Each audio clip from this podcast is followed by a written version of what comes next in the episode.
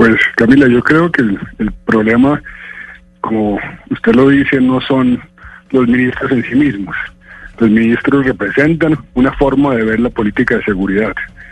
La forma en que este gobierno se ha aproximado a la política de seguridad es muy equivocada. Es muy equivocada primero porque se ha permitido el fraccionamiento, la división de la fuerza pública.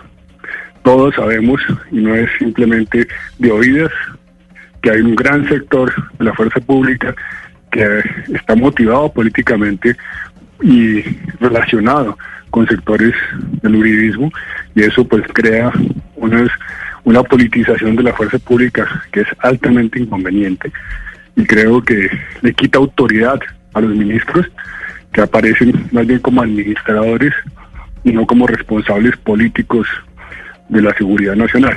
La otra cosa que diría es que el presidente, que es el comandante en jefe de toda la fuerza pública, se ha como aislado del tema. El presidente no responde por sus militares, no responde por sus ministros, y si no hay liderazgo del presidente y ejemplo del presidente, la política de seguridad se, se desvanece y la verdad es que a la fuerza pública hay que darle ejemplo, hay que darle disciplina y hay que saberla mandar.